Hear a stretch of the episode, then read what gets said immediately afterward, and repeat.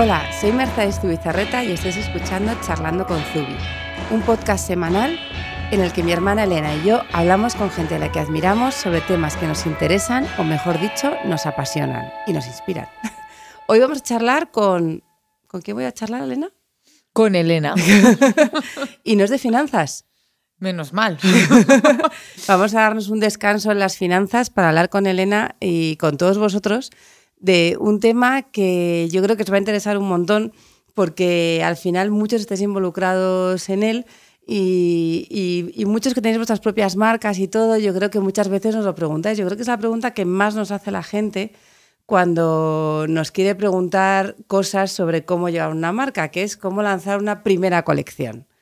Entonces, aprovechando que acabamos de lanzar nuestra primera colección de ropa, que al final ha sido como volver a lanzar una primera colección completa, eh, marca nueva. Es que realmente cada categoría nueva es un mundo. Cada vez que tienes que, poner en marcha un tipo de materia, de materia prima diferente con unos talleres diferentes, eso es eh, completamente nuevo de principio a fin. Y eso todo, de nuevo como un total aprendizaje, la verdad. Y lanzar esta primera colección, la verdad es que me ha recordado tanto hace seis años porque es una primera colección que está muy basada también empezando por los materiales. O sea, realmente eso fue lo primero con lo que nosotros nos pusimos a trabajar, que era, y para todos es lo fundamental. Somos, quizás al no tener tanto experiencia de patronaje y cosas de esas, nos guiamos mucho por el tacto. Sí, la verdad que yo siempre cuento que cada vez que voy a una tienda, en vez de ir mirando las, las cosas y las formas, voy tocando. Podría ir ciega totalmente, porque voy tocando las texturas de, toda la ropa que está colgada y es una de las cosas que más me mueven. En Zubi, como decía Mer, eh, los tejidos son fundamentales. Desde el principio, el algodón que nosotros trabajamos es un algodón súper único. Esto no lo hemos contado nunca, pero eh, este algodón está hecho en un telar en Cataluña de un pequeño taller eh, que es un telar además específico, que esto es algo que aprendimos bastante más tarde, porque al principio venía de manera natural, que es el telar número 21 de este pequeño, de este pequeño telar de tejidos que es un algodón súper natural, que tiene un color natural, no está blanqueado, si lo vieras en crudo es, como de un color totalmente pues, amarillento, con beige, con restos de tabaco, que se llama, eh, que no está limpio ni nada, pero es, lo que nosotros elegimos desde el principio y nos ha acompañado y se ha convertido en parte de, de nuestro ADN. Tiene grano, pero un grano irregular, incluso eso hace que de colección a colección, como esto se teje un poco para nosotros totalmente mm, casi a mano, de colección a colección hay algodones diferentes y nosotros tenemos bolsos de muchas colecciones y ha ido evolucionando, es como un ser vivo al fin y al cabo. este tejido especial... Eh, pues esta forma de, tratar el tejido, de que sea tan especial para nosotros, lo aplicamos a todos los experimentos que hacemos en otros tejidos, ¿no, Mer? Sí, sobre todo eh, cuando hablamos del telar también hablamos de la tensión del hilo. Eh, pudisteis ver en un post que hicimos hace mucho tiempo cuando os enseñamos cómo era la marca Marraxi Life en Marrakech, que estaban allí tejiendo sus telas. Bueno, imaginad eso, pero en vez de la gente tirando el uso de lado a lado, podéis imaginar más eh, unas máquinas. Entonces, es más, hubo momentos en los que el telar número 21 no lo estaban usando. Y nos empezaron a llegar unas telas que no nos gustaban. Y nosotros preguntábamos, ¿pero por qué esta no nos gusta? No, no, sí es la misma. Es el mismo hilo. Y decía, pues el hilo sí, pero yo no entiendo, porque esta tela no es la misma. Y luego descubrimos que es que había sido hecha por el, telar 15. Entonces yo recuerdo ese momento de, pero de verdad hay diferencia. Y incluso aunque sea ahora mismo un proceso que no es manual, sino que es automático, hay diferencia. O sea, las ruedecitas que llevan girando años tejiendo, cada una se ha ido amoldando de una forma distinta y para nosotros fue una grandísima sorpresa el descubrir eso y luego ya ahora sí podemos exigir que es nuestro telar 21 Estoy por comprarlo y traérmelo aquí, ¿eh? para que nunca más me lo cambien. Estamos a punto, porque hay muchos sitios de, muchos tejedores y muchas fábricas que no lo están pasando muy bien y que cada vez tienen un poco de menos volumen y tal.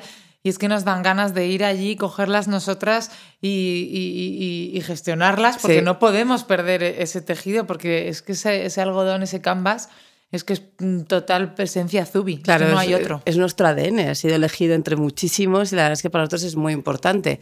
Nosotros empezamos con eso, empezamos tocando cosas para tanto para la colección de bolsos hace seis años como para la colección de ropa. Empezamos tocando, mm. tocando muchísimas cosas y no teníamos ni idea de lo que era lo siguiente paso fue pensar en de qué color queríamos que fueran las cosas. Y ahí la verdad es que pensamos tantísimas cosas, probamos y, yo hacía simulaciones ahí en el ordenador constantemente. ¿Y qué te parece si le pongo esto? ¿Qué te parece si es una playa? ¿Qué te parece si es un tal? Y luego un poco ya yo creo imbuidos por este momento estampar el mundo, yo creo que llegamos a, los prints que queríamos estampar. Sí, el año pasado, como ya sabéis, porque ya los habéis visto en algunos bolsos y tal, aunque ya empezó hace, hace más incluso el año pasado, empezamos a seguir evolucionando el print. Vosotros lo que veis normalmente es un print que es un rectángulo, ¿no? Que es con lo que se hace, le llamamos un posicional, con lo que se hace un bolso, que es como un rectángulo y se cose. Y es tal cual, un rectángulo como una fotografía. Pero queríamos darle una vuelta y, que, empezamos, eh, Mercedes empezó a experimentar, que es un poco la que hace más las, las pruebas de diseño gráfico hmm. y demás, cogiendo motivos de, eh, de, esa, de ese posicional, en este caso fue primero la palmera, y replicándolo varias veces para hmm. conseguir como un estampado continuo, se llama como un overall. Realmente las primeras pruebas, ahora que recuerdo Mer, fueron para hacer bandanas que eran pañuelos. Hiciste con la palmera, cogiendo la palmera y replicándola, esas primeras bandanas impresas en seda, que esa fue otra experimentación de material, también estampado en Barcelona. Eh, y esa fue la primera vez que cogimos un motivo y lo, lo replicamos. Luego también en esos pañuelos ha habido rocas, ha habido mm. cactus, pero bueno, la palmera podemos decir que es la que todavía nos acompaña. Y también extrajimos, hicimos pruebas pues, con las flores que cada vez eh, se llevaban más, cada vez eran más importantes en, nuestro, en nuestros estampados. Los cherries se habían convertido ya en clásicos, igual que el Dalmatia, pues ¿por qué no coger ese motivo y replicarlo? Y de repente hicimos unas pruebas y toda la tela estampada por todas partes estaba llena de palmeras y de flores y era preciosa. Sí, la verdad es que nos quedó a nosotros bonita. Luego, además, eh, llamamos a una persona que nos ayudara a afinar ese pattern, los, los, encuentros. O sea, yo además había dado hace tiempo un curso de, de, cómo hacer pattern. Más, o menos sabía hacerlo, pero necesitábamos que estuviera muy fino y estuviera muy bien. No, no podía permitir una rayita que se me escapara, aunque luego eso es las cosas más fáciles que te pueden ocurrir. Entonces, sí que luego nos lo afinaron. La verdad es que cuando lo vimos entero fue como con ganas de llorar, aquí las dos en diferentes tamaños, además. La verdad es que hizo un trabajo súper bonito con las ramitas que le dimos, porque fue como, esto y unas ramitas. Y yo pensaba hacer esto, y, yo, por, por mail todo, ahí eh, organizada con ella, pero la, la, verdad es que hizo un trabajo precioso que yo, yo estoy encantada.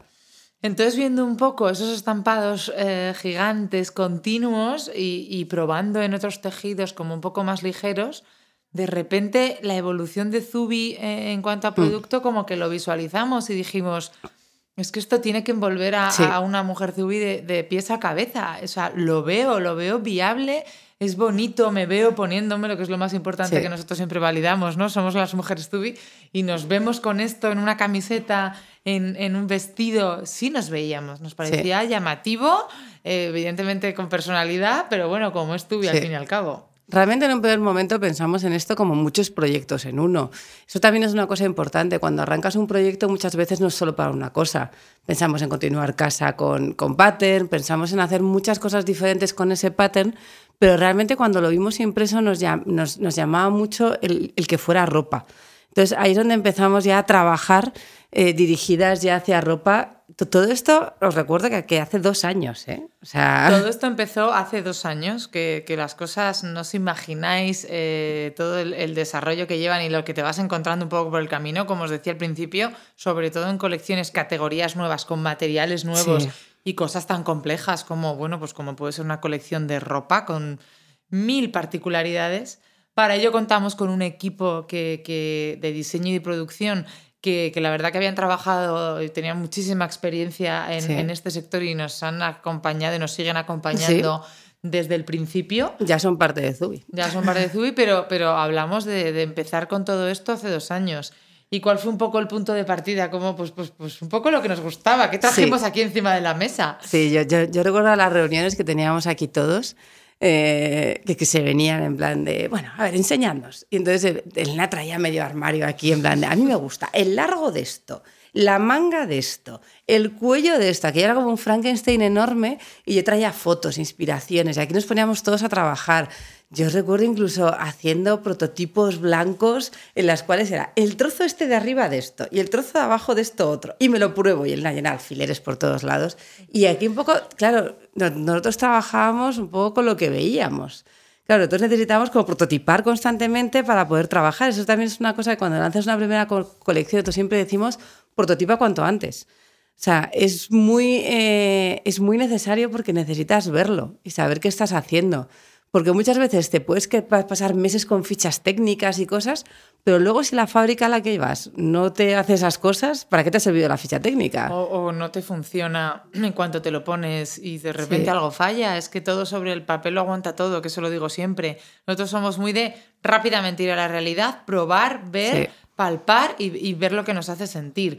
O sea, desde inspiraciones, pues desde me acuerdo que traje un caftán que me había traído eh, una amiga de, de, Bali, que me gustaba mucho cómo cogía el cinturón y la parte de arriba quedaba muy elegante a también eh, partes de un vestido, que me gustaba mucho una parte de arriba de cómo hacía el pecho para el vestido de Mabela. Y luego también Además, un camisón. luego trajo Paula eh, la parte de abajo y llegó aquí colocando en el suelo. Y, yo creo que queda bien, vamos a trabajar sobre esto. O sea, era todo el rato como trabajando y evolucionando pieza a pieza. O sea, ha sido una cosa larga porque realmente la primera vez que lanzamos, lanzamos solamente un modelo.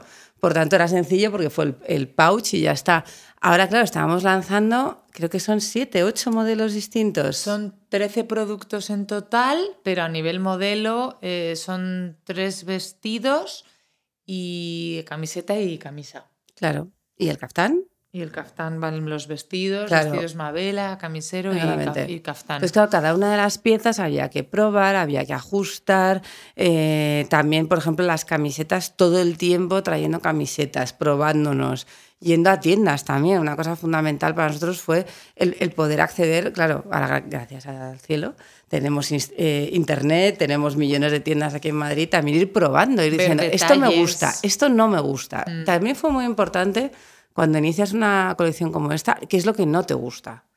Para mí fue fundamental empezar porque si empiezas solo por lo que te gusta, eh, te puedes desviar. Había cosas que ya eran como líneas rojas. Yo, recuerdo lo del cuello, que Ena, por ejemplo, tiene un cuello muy largo, tiene esa suerte, y entonces todo le encaja de maravilla. Yo recuerdo que decía, yo quiero una, un encaje guay. Yo decía, no por Dios, Elena, que a mí eso no me cabe por la cabeza ni me cabe en el cuello. Necesito que el encaje sea un poco más amplio. Entonces decía, nada de cuello encajado, un pelín más amplio. Y entonces íbamos avanzando, pues es un poco cada una poníamos lo que nos gustaba a nosotras, porque también hemos hecho una colección que hemos querido que sea muy versátil. El Nayo no tenemos nada que ver de, de, tipo, nunca lo hemos tenido. Tenemos la misma altura, eso sí, la misma talla de pie, pero es lo único que tenemos igual, como ya sabéis. Somos al contrario. El NAS ancha de hombros, yo soy estrecha de hombros. El NAS estrecha de caderas, soy ancha de caderas. Eh, tenemos dos tallas totalmente distintas y dos pesos totalmente distintos. Incluso el largo de piernas y todo eso es totalmente distinto. O sea, la cintura cae en sitio totalmente distinto. O sea, la ropa para nosotros siempre ha sido el, el buscar los modelos opuestos. Entonces, claro, el intentar aunar todo eso también fue muy estresante por un lado y divertido por otro, porque claro, les decíamos, nos tiene que valer a las dos. Entonces poníamos, ¿y a ti te vale esto? Sí, pero a mí no me vale, hay que hacerlo más grande. Recuerden, hay que hacer más grande la talla.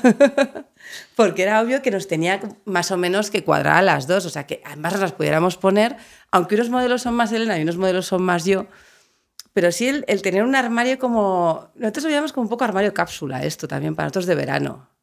Totalmente. O sea, como dice Mer, hemos cogido como, bueno, pues el básico tenía que estar en plan las camisetas, ¿sabes? Que es lo que más nos ponía, nos ponemos en verano, sobre todo, pero también nos ponemos camisas en verano. Entonces, bueno, una camisa de manga corta por, por, tener algo especial. Y luego los vestidos, en verano también es muy apetecible, pero tener varios modelos distintos, desde un vestido un poco más arreglado, que también se puede hacer muy versátil para el día a día, a un caftán mucho más, mucho más playero, a... Eh, el camisero, básico el camisero, un básico como más elegante y, más, más pulido al fin y al cabo. Entonces, tener un poco como, como era la primera, como un poquito de representación de cada cosa, también para probar, es una categoría nueva y necesitábamos saber y ver con este primer lanzamiento pues, pues, pues nuestra mujer Zubi, si realmente qué leía que era realmente Zubi y a qué se asemejaba. Y lo mismo En cuanto a, hay que introducir estampados, seguro, porque, porque ha sido nuestro punto de partida, pero como siempre ya llevamos haciendo con los bolsos, con un contrarreste de algo liso. Sí. Porque nosotras también somos muy de lisos. Y de hecho, pues, pues que el bolso estampado se pueda llevar con algo liso o con, o con los dos estampados juntos, pero poder ofrecer esas opciones de, de, contrarrestar el estampado con eso también y que lo acompañe. Sí. Eso estuvo casi listo para primavera-verano del 18. Casi listo. Teníamos una parte, no toda, faltaban muchas piezas, pero tuvimos una parte casi lista que podíamos haber lanzado en extremis, pero decidimos que otra cosa muy importante es darle cariño cuando lanzas algo nuevo, tienes que cuidarlo. No puedes lanzar corriendo, tienes que lanzar con tiempo, contar bien las historias. Entonces, lanzar en un mayo mm. una colección de verano, como hicimos con esta primera colección que se lanzó en junio, ahí aprendimos que quizás fuimos un poco justas, eh, el querer lanzarla bien. Querer lanzarla y además hacer el recorrido completo, el ofrecerla si querían a una tienda, el fabricar con calma, el sobre todo dar lugar a errores porque errores luego descubrimos. ¿No hubiéramos llegado a primavera-verano del 18? La verdad que no, viendo un poco al final los tiempos de producción.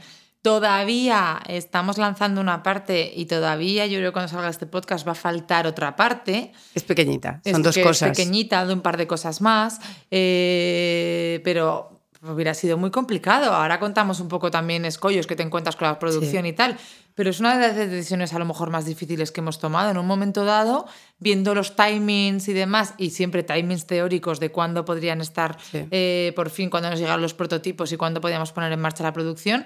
Íbamos tan justas con una previsión de 1 de mayo que ya empezaba a ser 10 de mayo, que con los inconvenientes iba a ser 20 de mayo y no podíamos lanzarnos a lanzarnos al verano con una colección tan tarde, con las rebajas que al final en moda son cuando son, tan, tan pronto. Y, nos daba mucha pena no tener, tan, no tener todo el recorrido. Queríamos ir con calma y fue una decisión súper complicada, pero que a veces con los lanzamientos hay que tomar. Esto no llega, se pasa a la siguiente tanda, se elimina o, o lo que sea, pero hay que tomar esas decisiones. En producción es así. Sí, tuvimos mucha suerte porque justo es cuando hicimos el viaje a Marrakech que es un poco el pistoletazo de primavera-verano del 19. Y en ese momento en el viaje fue como que echamos en falta esas piezas. Yo recuerdo que íbamos a Marrakech y decíamos, ¿cómo me quedaría bien el vestido? ¿O cómo me quedaría el tal? Porque también es verdad que como diseñas primavera-verano prácticamente en invierno y tal no te haces tanto la idea, pero cuando mm. estábamos allí, que estábamos en sandalias, aquí yo creo, no sé en qué mes fuimos. En mayo. Fuimos en mayo, pero aquí todavía no hacía calor del todo. Yo recuerdo que aquí íbamos con zapato cerrado. Tal. Entonces, al estar allí con las sandalias y todo, fue cuando como vimos todo, o sea, vimos como la luz. Y vimos además algunas modificaciones que se hicieron después hmm. porque eh, había más modelos diferentes y entonces fue cuando vimos claro, en plan, necesitamos estos y esto es lo que hubiera metido en mi maleta. Sí, terminó siendo como el cierre total de la inspiración y desde desde cómo ese vestido eh, Mabela para los días y las noches allí era fundamental, por supuesto las camisetas de lino con ese pues tejido súper natural eh, y súper apetecible y fresquito, por supuesto nos digo el caftán que es como la chilaba femenina, como lo veíamos como, como estilo total para, para pasear por la Medina y bueno, y el camisero versátil, impecable eh, para cualquier cosa, de repente todo cuadró, ¿no? Sí, la verdad es que es importante. A veces cuando dices que no a algo, de repente, que fue cuando nosotros un poco ahí de chafe, en plan, no lanzamos este año, vaya, tal, no sé qué, y justo fuimos de viaje, fue como, vale, menos mal que dijimos que no, porque ahora sí que esto tiene todo el sentido del mundo. Eh, ahora, sí, que, es redondo. Ahora sí que es redondo. Ahora con la colección, además, es que además fue guay, porque los colores que hayamos elegido para la colección de ropa los veíamos replicados allí. Entonces fue como, ostras, es que va a quedar tan bonito todo. Sí. Entonces, a veces cuando te echas un poco para atrás, das una oportunidad más para que ocurra algo. Entonces, también, nosotros siempre decimos que es más importante casi los noes que los síes. Así que eso también grabároslo a fuego, porque a veces das oportunidad de que algo falle y entonces no lo has hecho, menos mal, o que algo se organice mejor. Normalmente nunca te vas a arrepentir de haber esperado un par de meses si algo iba muy justo. Para mí es algo que hemos aprendido por, a golpes nunca te vas a arrepentir de lanzar con tiempo. De lanzar justa te vas a arrepentir muchas veces. Porque a veces va a funcionar, a veces no. Pero de lanzar con tiempo y preparar las cosas no te vas a arrepentir. Yo creo que al final cuando las cosas se preparan y se hacen con tiempo y con más recorrido, Mm. eh, pudimos hacer estas maravillosas fotos en la Fundación Higueras, Sí. eh, preciosas, con muchísimo mimo y muchísima antelación. Esas fotos las hicimos el verano pasado, o sea, hace muchísimo tiempo. En junio julio, ¿no? Sí, efectivamente, era pleno verano. Han estado guardadas bajo llave, con, con mordiéndonos eh, las, los dientes para, para conseguirnos sacarlas con unas ganas como Nosotros, nos nosotras, pasa. Lucía me llamaba cada dos meses pa- para decirme, oye, Mer, estoy ahora con la web y he pensado que hay una foto que quedaría guay en mi, en mi home. Me decía, Lu, no, no se puede todavía. ¿Tú cuándo sabes que más o menos se lanzará esto? Entonces, estamos todo rato con eso, porque todos los involucrados, la verdad es que nos hacía una ilusión tremenda el, el- el verlo. Pero era necesario, era necesario hacerlo así y era necesario enamorarnos de todo, tenerlo todo antes, porque también aquí ha habido mucho de ponerlo a escondidas y todo para que no nos vierais, pero eh, al lanzarlo está todo guay. Y luego también el, el fallar. Nos hemos permitido durante todos estos meses varias debacles que hemos tenido con producción. Claro, el muestrario ya estaba, ya sabéis que lo primero, o sea, materiales, modelos, patrones, tal, haces el muestrario, todo cuadra y de repente estás en producción. Y ahí hay cambios. Hay cambios porque a lo mejor la fábrica o lo que estabas trabajando en ese momento ya no puede cogerte porque tiene un pedido grande de alguien, entonces tienes que cambiar en ese momento y ahí empieza otro momento en el cual ya has, has pasado el diseño y ahora pasas a producción. Son para mí las dos fases quizás más críticas Mm. de un lanzamiento, que es cuando hacer a gran escala algo que se ha hecho a pequeña escala. Mm. Porque tú has validado una unidad, un prototipo, pero luego tienes que replicar las 30 unidades que hagas Y de las eso. tallas. A veces, evidentemente, el escalado de talla es muy importante. Mm. Cada modelo hace un escalado de tallas un poco diferente. Nosotros nos hemos querido ceñir a tres tallas para que sea sencillo. Tres tallas que abarcan más o menos pues desde una 36-38 el número, la primera talla, la 1, una S, Sí. A un 38-40 más o menos la talla 2, que sería la M, y a un 42 largo, 44, 44. Oye, 44 y casi 46, ¿eh? que es la talla 3, que es la L que tenemos ahora mismo señalada. Pero bueno, necesitábamos simplificar y abarcar, no podíamos hacer las, a lo mejor, seis tallas que podíamos haber hecho. No, es verdad que toda la ropa... sentido.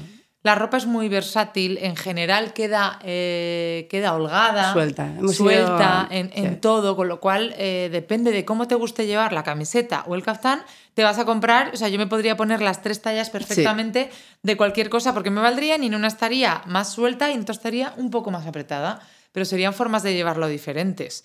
Pero bueno, veis, en las fotos también hemos intentado que se vea muy bien más o menos los fits de cada una de las cosas.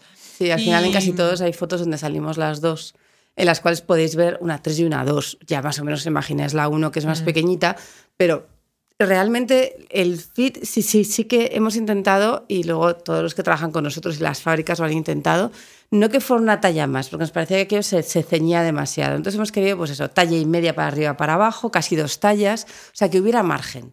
Porque nosotros tampoco llevamos la, la ropa muy ceñida, entonces como esta colección que además siendo de verano, que te pide ropa más, eh, pues eso, que no te dé calor ni te dé nada, y nosotros nos gusta ir así un poco anchas, pues la verdad es que nos hemos permitido el lujazo de que nuestra colección sea ancha. Y nos gusta así. Por supuesto, por supuesto.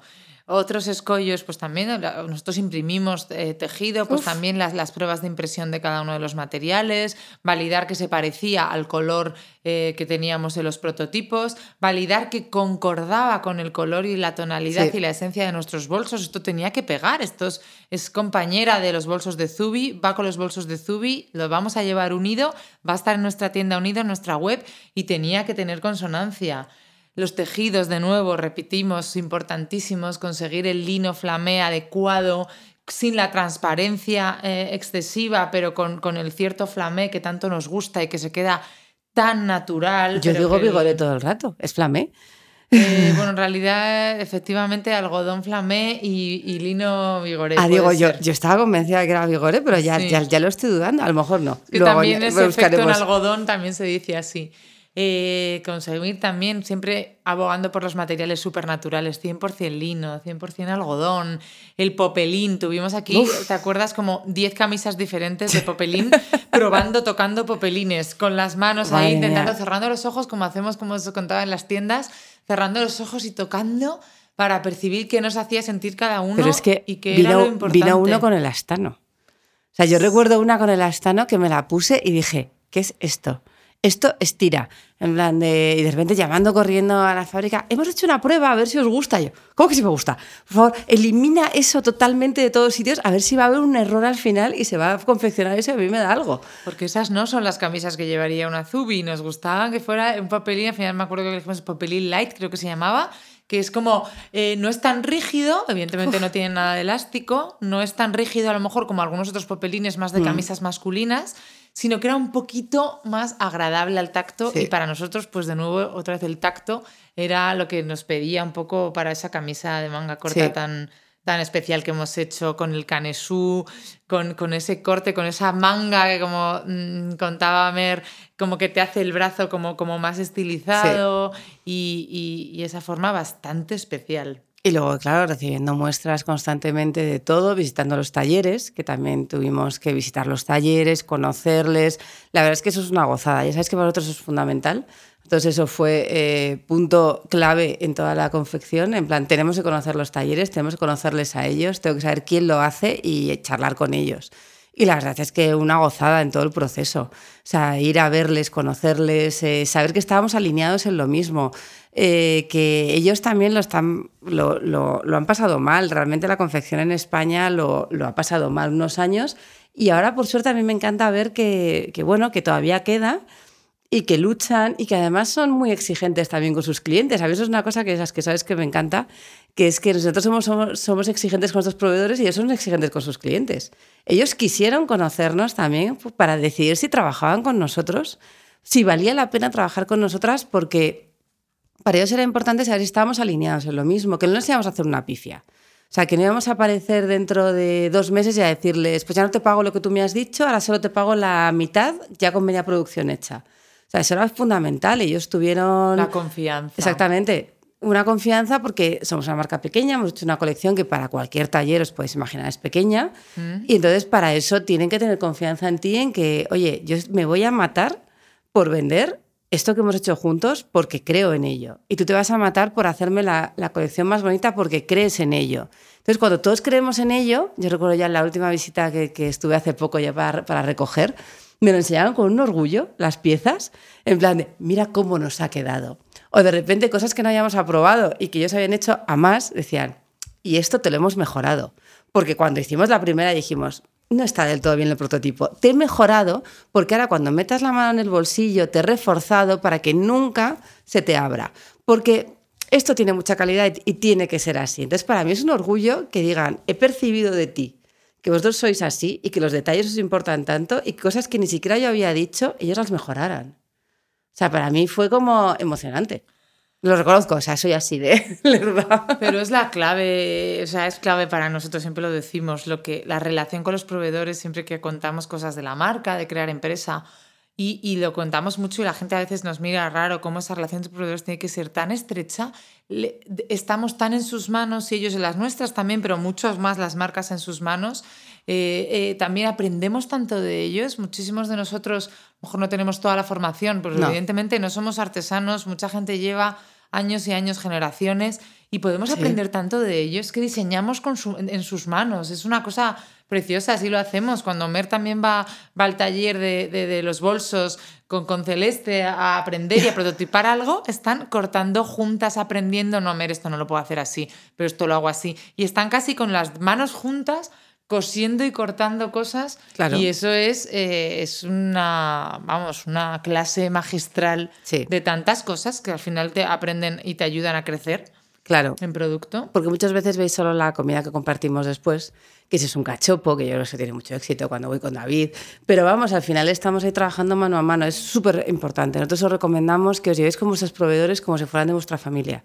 Es vuestro equipo. O sea, no son equipos externos, son parte de vuestro equipo. Y cuanto antes lo entendáis, antes les conozcáis, antes les, les queráis también. O sea, es que tiene que haber un respeto. Y tiene que haber eso, estar alineados con la misma misión y la misma dirección. Y porque va a haber momentos bajos, como hemos tenido, de cosas que no nos gustaban y decir, ay Dios mío, hay que volver a cambiar de proveedor, porque en este camino hemos cambiado de proveedor tres veces. Eh, y luego al final se está haciendo en diferentes talleres, porque al principio se podía hacer cargo dos, pero al final no pudo hacer lo de las camisas y hemos ido a otro taller que hace las camisas, que nos ha puesto unos canesus preciosos, además, hay que, hay que dar las gracias. Los tejidos de la, un tejido que todavía no se ha lanzado, que se lanzará dentro de unos oh, días. Eh, también nos han tenido que tejer la raya específica que nosotros habíamos aprobado en prototipo tres veces para que la raya tuviera personalidad.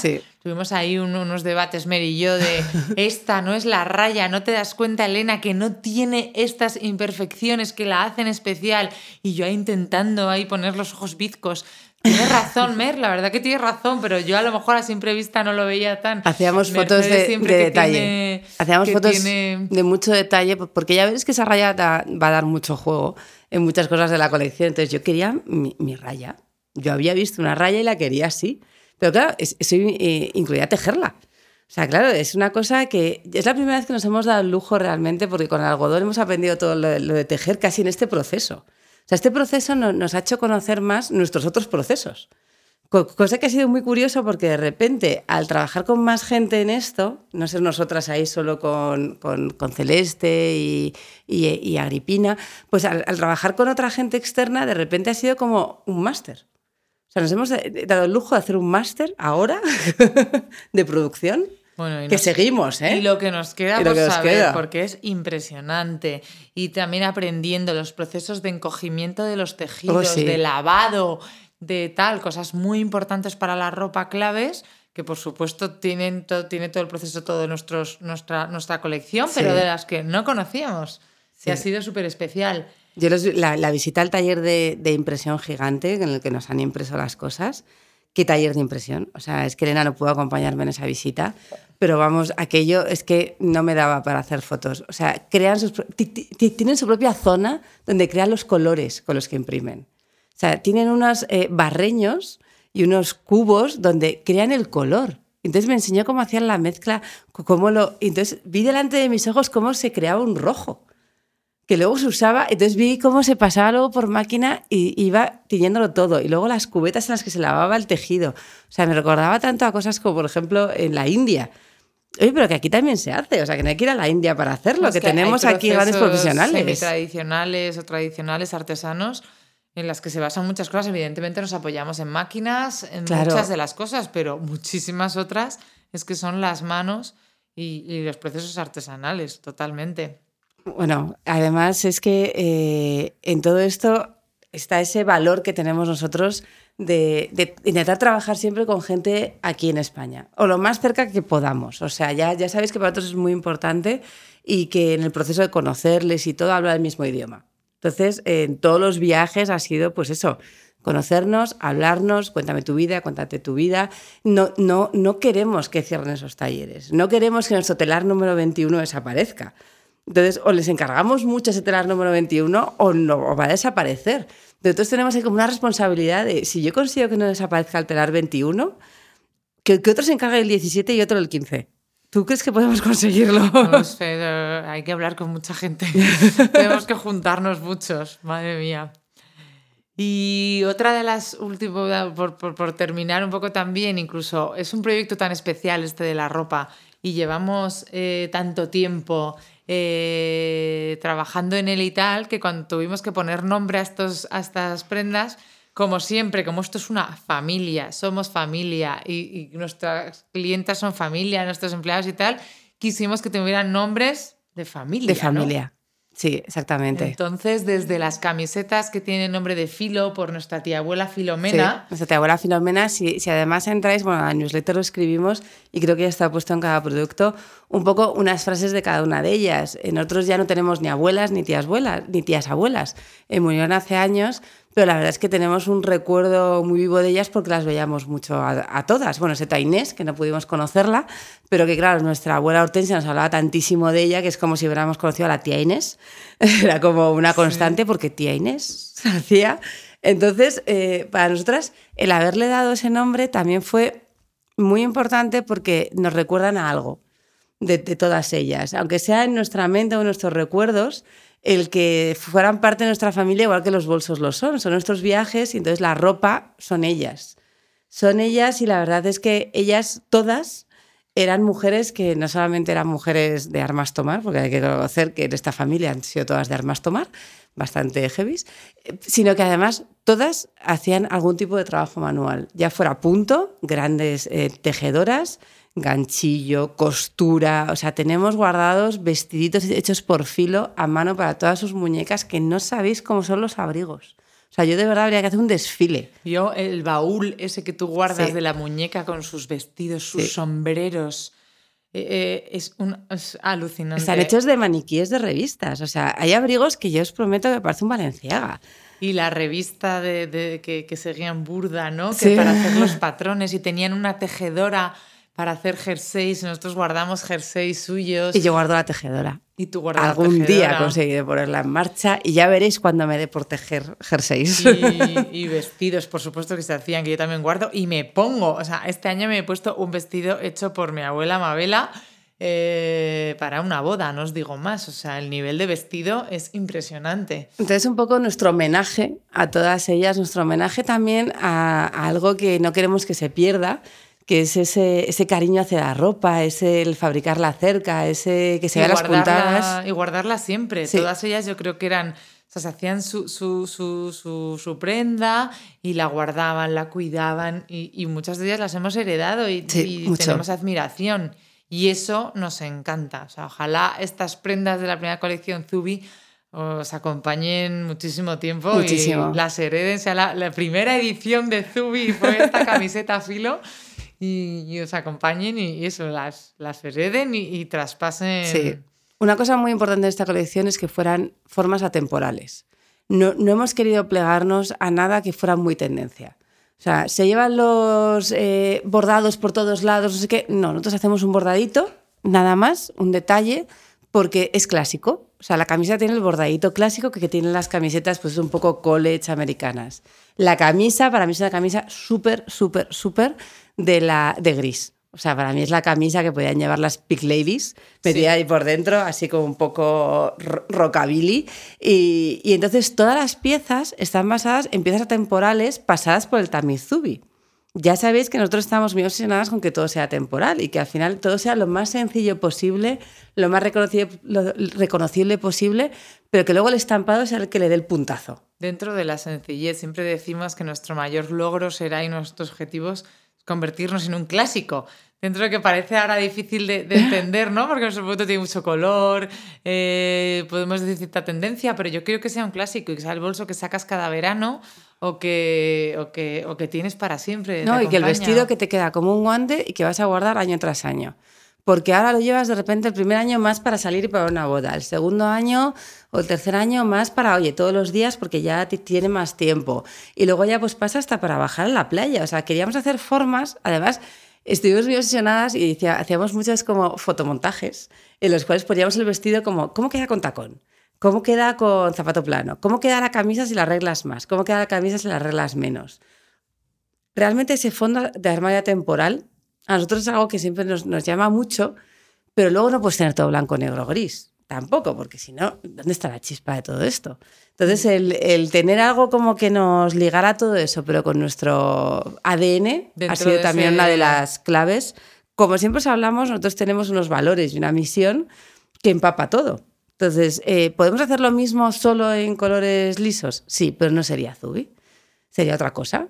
Subís una mezcla siempre de liso, de estampado, de color, de diferentes formas, de atemporal.